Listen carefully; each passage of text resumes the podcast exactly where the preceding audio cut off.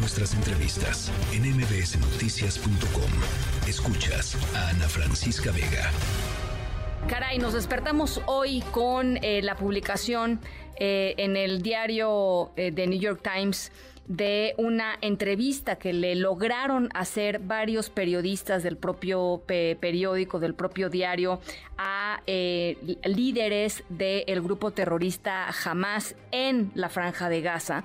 Eh, y nos despertamos pues con escalofrío de lo que leímos. Eh, porque lo que dicen los, eh, los líderes del grupo Hamas es que todo lo que ha sucedido en Gaza, las miles de personas asesinadas, familias enteras, barrios enteros, la infraestructura eh, total y absolutamente eh, reducida a escombros, es un costo necesario y conocido para ellos para volver a poner la causa palestina sobre la mesa y para eventualmente terminar con el Estado de Israel. Es decir, fue una provocación eh, completamente conscientes de que la respuesta de Israel iba a ser brutal y brutal en contra de la población eh, civil allá, allá en Gaza. Eh, Brenda Estefan, analista internacional, me da mucho gusto, como siempre, platicar contigo, Brenda. Estimada Ana Francisca, igualmente muy buenas noches a quienes nos escuchan. Eh, pues eh, yo me quedé este, muda unos minutos después de leer la, entrevista con los líderes de, de, Hamas publicada por el New York Times, em, porque pues te revela, ¿no? Te revela el nivel de, de, pues de, maldad de estos tipos y de lo que buscan hacer con, o lo que buscaron hacer con, con el ataque terrorista del 7 de octubre. Así es, Ana Francisca. Esta, este artículo del día de hoy se suma a un video de una entrevista que dio uno de los altos directivos del brazo político de Hamas a la televisión eh, libanesa, en el cual hace declaraciones similares, incluso admitiendo que su pueblo, el pueblo palestino, es un pueblo mártir y que ellos con orgullo pondrán las vidas de, las vidas de esos mártires a cambio de la causa palestina, es decir, glorificando este sufrimiento y este pérdida de vidas civiles a cambio pues de, su objetivo eh, de poner la causa palestina nuevamente sobre la mesa. Es cierto que el gobierno israelí, eh, particularmente con Netanyahu a la cabeza, pues eh, quiso ver a la cuestión palestina como algo que estaba contenido, ¿no? En Cisjordania, en Gaza, un conflicto de baja intensidad, pero al parecer la frustración se siguió acumulando en estas regiones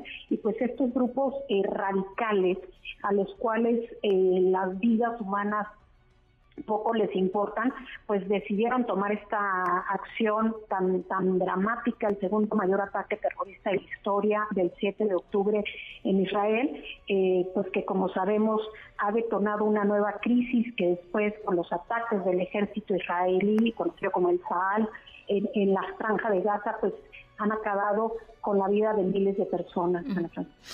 pero ahí, eh, fíjate, te das cuenta perfectamente cómo este tipo de, grupos extremistas eh, florecen en el conflicto, porque hacía muchísimo tiempo, Brenda, que no, eh, pues sí, efectivamente se debatía con tanto eh, pues con tanta pasión eh, el, tema y la cuestión palestina alrededor del mundo y las manifestaciones que estamos viendo y también las expresiones antisemitas que han surgido a raíz de, de todo esto a partir del 7 de octubre. O sea, ¿el conflicto les hace bien?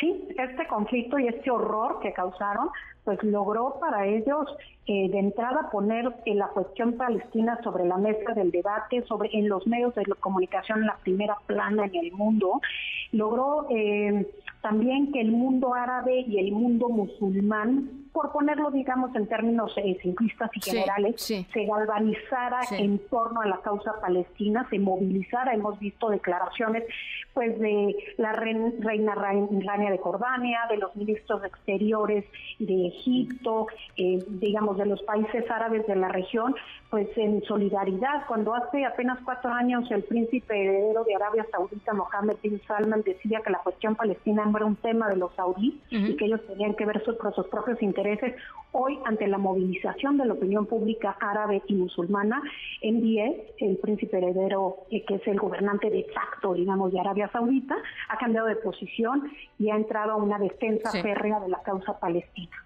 Eh, finalmente, preguntarte, Brenda, por, por, el, por el tema del antisemitismo, que pues uno eh, pensaría que eh, y mira que no somos ingenuos, pero, pero pues que algo se habría aprendido, superado, vivido, experimentado, en, sobre todo en, en muchísimos países de Occidente, y no es así, ¿no?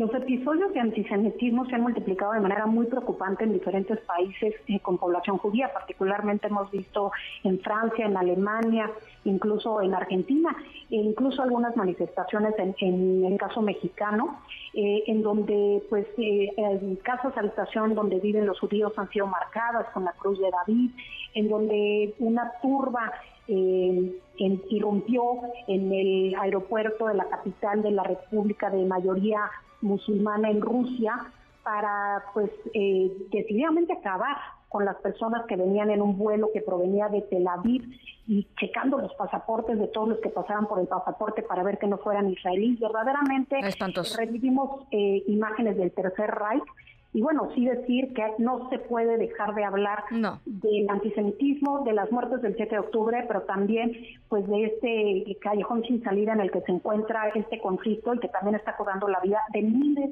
de civiles inocentes en Gaza. Es verdaderamente tremendo. Les recomiendo muchísimo eh, la entrevista publicada. Está en español, eh, está en acceso en acceso libre en el portal de New York Times en español. Brenda, eh, muchísimas gracias siempre por darnos luz en estos en estos temas. Gracias. Siempre un gusto platicar con ustedes, Ana Francisca. Muy buenas noches. Un abrazo. Y es Brenda Estefan, analista internacional. Noticias.